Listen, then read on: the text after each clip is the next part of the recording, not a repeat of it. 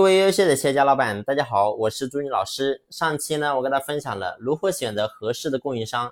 那么我给大家分享到，一个合适的供应商必须要符合这几个条件。首先，第一个呢，就是它的产品质量必须要能够有保证。那么第二个呢，就是价格一定要合理。第三个呢，就是它的交货时间必须要准时。那么第四个呢，就是售后服务一定要做好。所以呢，一个合适的供应商必须要符合这几个条件。那么，当我们选好了合适的供应商之后，我们又有一个非常现实的问题，那就是到底公司是应该选独家供应商，还是应该选多个供应商呢？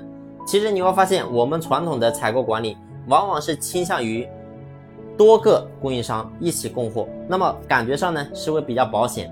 但是呢，其实现在的管理的趋势是减少供应商。然后呢，跟这些供应商建立起互信、互利、互助的长期合作稳定状态。那么建立这种状态呢，其实你会发现有很多好处。那么首先第一个呢，就是我们非常易于管理，啊，易于哪方面的管理呢？首先第一个就是整个采购计划，包括是调配呀这一块的话，我们是非常顺畅的，整个流程会顺畅很多，因为跟他是一直这样的合作的。那么包括呢，你比如说像运输啊，啊，包括说这个。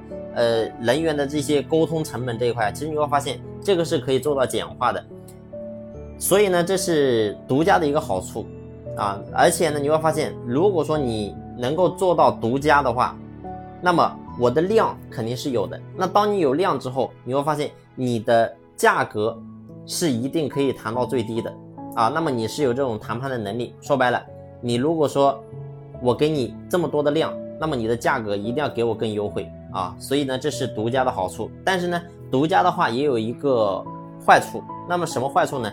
就是我们不容易。如果说久了之后，我们不知道市场动态到底是怎么样，然后呢，供应商往往会因为没有竞争的压力，然后呢，它形成一个惰性，它不去提升产品的品质，然后呢，它不去提升自身管理。那么在这一块，我们到底该怎么做呢？其实就是应该对供应商实行动态的选择，然后呢，比较和淘汰的机制。就说白了，我不是说今天跟你独家了，我就会一直跟你独家。那么我也会对你有有一定的考核。就说白了，你要能够实时的在我这个考核范围之上。如果说你不能考核，那么我有备用的供应商。那么如果说你不行，我就直接把你淘汰，我就选择我备用的供应商啊。所以呢，这是我们做整个供应商这一块的管理这块，我给到大家的建议就是说，尽量减少供应商。然后呢，我们选择多几家的备用的就行了。好了，这一期的分享呢就分享到这里，感谢你的用心聆听，谢谢。